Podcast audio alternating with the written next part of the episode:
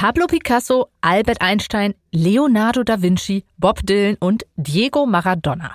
Sie alle sollen eines gemeinsam haben. Und zwar mit ihrer linken Hand waren sie geschickter als mit der rechten. Und genau darum soll es in dieser Folge von Aha gehen. Ich finde für euch heraus, was darüber entscheidet, ob wir Links- oder Rechtshänder sind. Und was dran ist an Aussagen, dass Linkshänder künstlerisch begabter und intelligenter sein sollen. Außerdem, Vorsicht, das könnte euch hungrig machen, möchte ich wissen, was hinter der Aussage steckt, Salz sollte man besser erst dann zum Nudelwasser geben, wenn es kocht.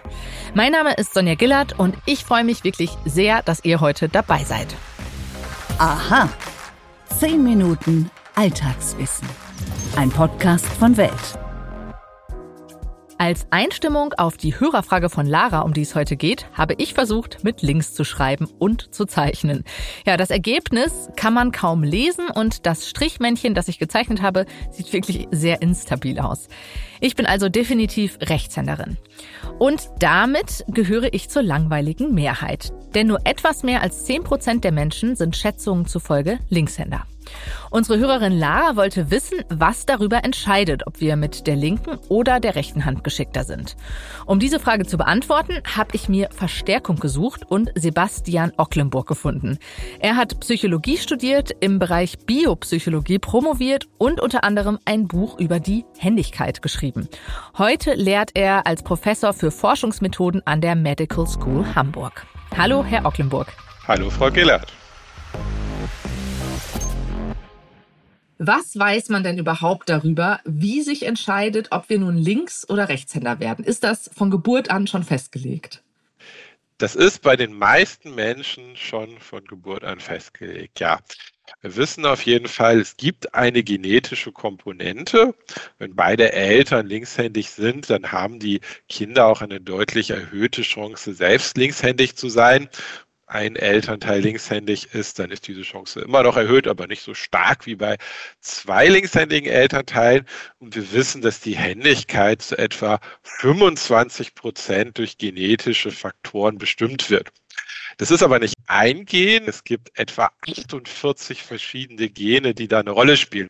Und die haben nichts mit den Händen zu tun. Das sind vor allem Gene, die eine Rolle bei der Entwicklung des Gehirns spielen.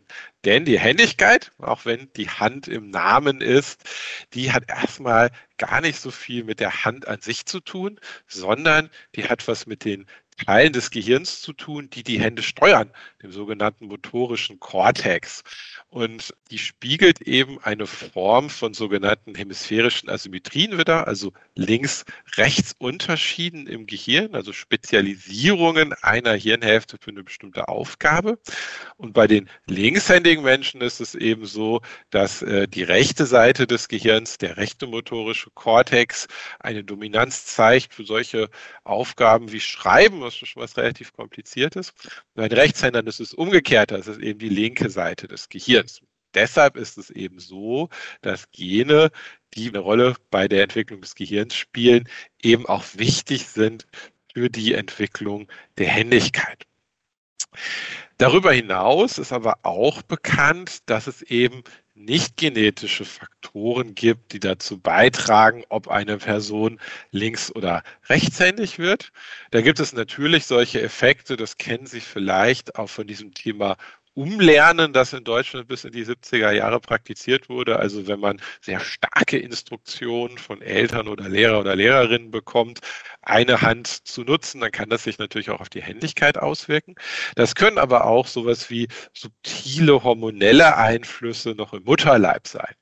Interessanterweise ist es so, bei den allermeisten Menschen ist die Händigkeit schon vor der Geburt festgelegt. Das heißt, wenn man sich auf äh, speziellen Ultraschallbildern anguckt, welche Hand ein Embryo vor der Geburt mehr benutzt und das dann vergleicht mit der Schreibhand bei demselben Person nach der Geburt, wenn die Person in die Schule kommt, so mit sechs Jahren, dann zeigt sich, dass bei über 95 Prozent der Menschen diese vorgeburtlichen Bewegungsasymmetrien die Händigkeit nach der Geburt vorhersagen können.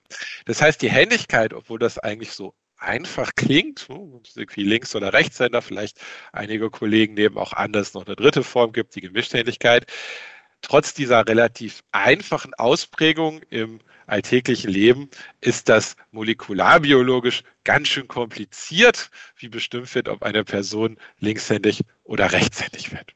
Jetzt zeigen ja Schätzungen, Zahlen, dass wesentlich weniger Menschen linkshändig sind als rechtshändig. Äh, mehr als 10 Prozent der Menschen sind Schätzungen zufolge Linkshänder. So eine Zahl, die Sie auch in Ihrem Buch erwähnen. Woran liegt das?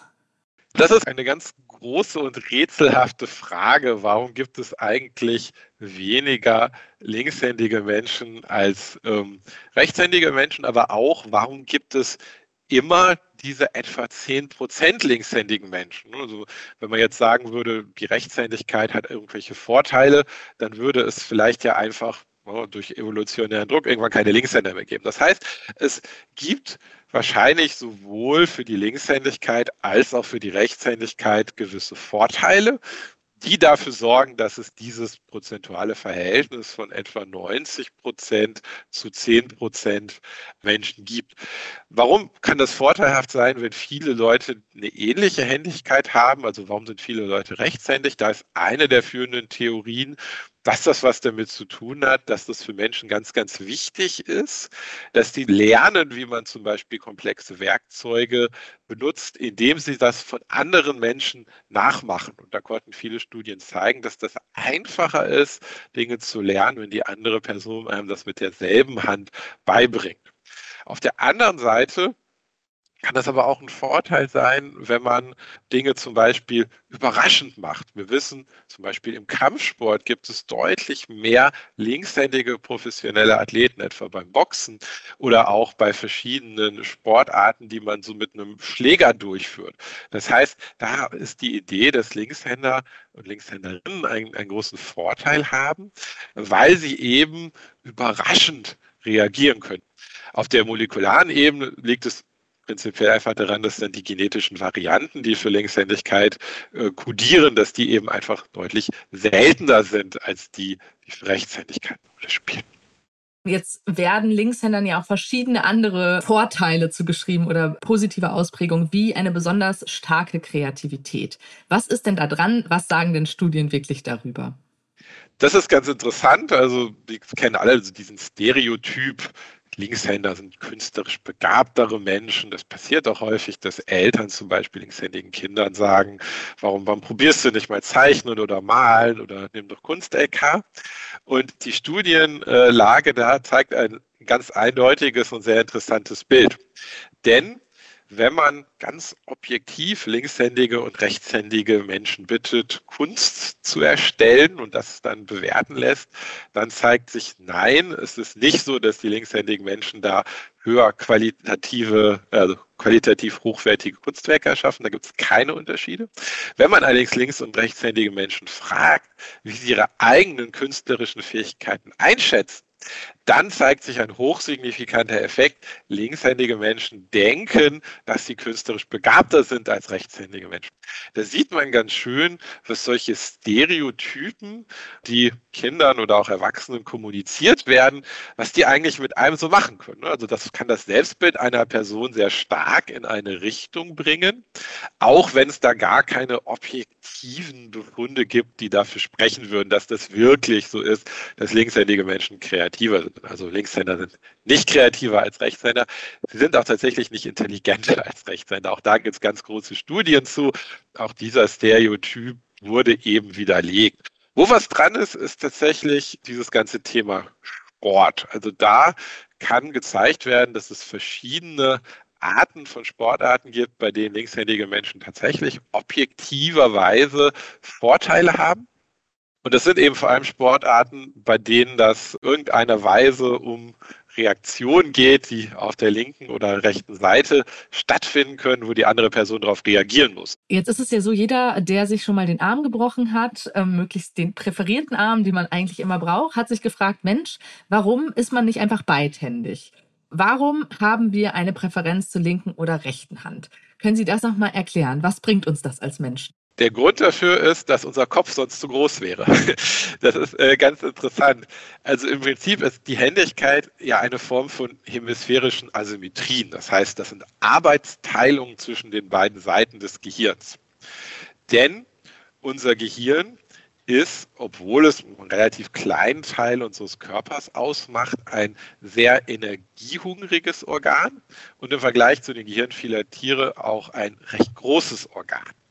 Das heißt, wenn man sich so in evolutionären Zeiträumen bewegt, dann war das häufig ein Problem, genug Kalorien zu finden, damit der Organismus immer am Leben bleibt. Und ein Gehirn verbraucht etwa 20 Prozent des täglichen Kalorienbedarfs des menschlichen Körpers. Ne, trotz seiner geringen Größe, also ein Fünftel aller Kalorien, die wir so benötigen, unsere körperlichen Funktionen aufrechtzuerhalten. Das heißt, es gibt einen sehr, sehr großen Druck darauf, das Gehirn möglichst effizient zu gestalten. Und das bedeutet eben auch, dass man vermeidet, bestimmte Funktionen zu spiegeln. Das heißt, wenn man jetzt zwei dominante Hände hätte, dann würde man die andere ja meistens nicht benutzen. Also man schreibt ja nur mit einer Hand in aller Regel. Es gibt Ausnahmen, manche Leute können mit zwei Händen gleichzeitig schreiben, die allerwenigsten von uns machen das. Das heißt, das Gehirn hat sich in der Evolution dazu entwickelt, dass es eben diese Arbeitsteilung gibt. Und das ist nicht nur bei der Händigkeit so, das ist zum Beispiel auch bei der Sprache so. Das heißt, wir haben eigentlich eine Händigkeit, damit unser Gehirn möglichst effizient gestaltet ist. Und das ist der Grund dafür. Ja, abschließend möchte ich nochmal auf das Thema kommen, das Sie schon angesprochen haben, das Umlernen. Also ich kann berichten, meine Mutter ist Linkshänderin, musste aber umlernen mit dem fantastischen Ergebnis, dass sie links und rechts verwechselt und manche Dinge jetzt mit links besser kann und einige mit rechts. Wie ist das denn? Kann ich denn, wenn ich es gut angehe, tatsächlich gleichermaßen beide Hände benutzen, auch wenn ich eigentlich die Präferenz zu anderen habe? Also kann man, wenn man es gut angeht, wirklich umlernen gleichermaßen? Also ein wirklich vollständiges Umlernen ist nicht möglich, aber man kann es zum Beispiel zum, äh, mindestens teilweise machen. Die Forschung dazu ist ganz interessant, denn ähm, Sie haben das schon erwähnt, es gibt so verschiedene Arten von Umlernen. Es gibt einmal dieses erzwungene Umlernen, das wurde bis die 70er in Deutschland durchgeführt an den Schulen, wo dann Kinder quasi gezwungen wurden, mit der äh, rechten Hand zu schreiben, wenn sie linkshändig waren. Es gibt aber manchmal auch ein gewolltes Umlernen. Sportler machen das manchmal oder auch äh, zum Beispiel bei Soldaten gibt es das, wenn halt eine Hand verletzt wurde, dass die da lernen, mit der anderen ähm, zu arbeiten. Und ähm, im Prinzip ist das so, wenn jetzt jemand umlernt, dann kann man durch ganz, ganz viel Training das hinkriegen, dass die Gehirnaktivierung in den Teilen des motorischen Kortex, der die Hand steuert, bei einer ursprünglich linkshändigen Person genauso ist wie bei einer ursprünglich rechtshändigen Person.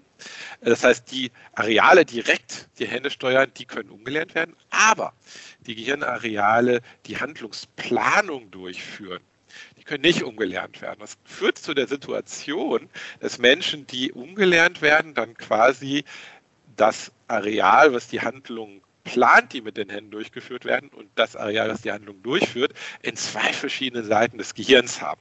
Und das ist ein Problem. Das führt nämlich dazu, dass die immer länger brauchen, um miteinander zu reden, weil die dann weiter entfernt sind, als wenn die in den beiden Seiten des, also wenn beide in einer Seite des Gehirns sind. Das muss immer durch den Balken, also die Verbindung von den zwei Hirnhälften, rübergehen. Und dadurch kommt es eben dazu, dass viele Menschen, die ungelernt sind, solche Probleme berichten. Und manche haben Krämpfe in den Händen, manche berichten, sie verwechseln dann irgendwie links und rechts. Viele haben so eine Unlust am Schreiben oder machen das irgendwie nicht gerne, solche Aufgaben mit den Händen. Und das liegt eben daran, dass die genetische Vorbestimmung dieser Handlungsplanungsareale, die können sie nicht umlernen. Aber sie können nur das umlernen, was sie trainieren. Und das sind eben die Handsteuerungsareale. Herr Ocklenburg, Dankeschön. Gerne, Frau Gellert, hat mich gefreut. Falls ihr jetzt noch mehr über Links- und Rechtshändigkeit erfahren möchtet, dann empfehle ich euch das Buch von Sebastian Ocklenburg. Es heißt Linkshändigkeit und Hirnasymmetrien. Das klingt jetzt erstmal kompliziert, aber das Buch ist sehr verständlich geschrieben. Dort findet ihr auch die Verweise zu verschiedenen spannenden Studien über Links- und Rechtshänder. Ich wüsste zu gern, wie sich Links- und Rechtshändigkeit bei euch, bei den Aha-Hörern verteilt. Wenn ihr Lust habt und den Podcast bei Spotify hört, dann macht doch mit bei unserer kleinen Umfrage. Ich bin sehr gespannt. Egal, ob ihr mit links oder rechts den Kochlöffel schwingt, habt ihr vielleicht auch schon mal gehört, dass man das Salz immer erst dann ins Nudelwasser geben soll, wenn das schon kocht. Was ist da dran? Darum geht es jetzt. Um zu verstehen, was heute passiert, müssen wir wissen, was bisher geschah. Genau dafür gibt es unseren neuen Geschichtspodcast. Von politischen Intrigen im antiken Rom über die fanatischen Sektenführer in der frühen Neuzeit bis hin zu den großen Eroberern des mongolischen Reichs und ihren Management-Skills. Ich bin Joachim Telgenbischer. Ich bin Nils Winkmar. Und wir finden heraus, was bisher geschah, um zu verstehen, was heute passiert. Höre, was bisher geschah, überall, wo es Podcasts gibt. Stimmt das wirklich? Mythos oder Wahrheit?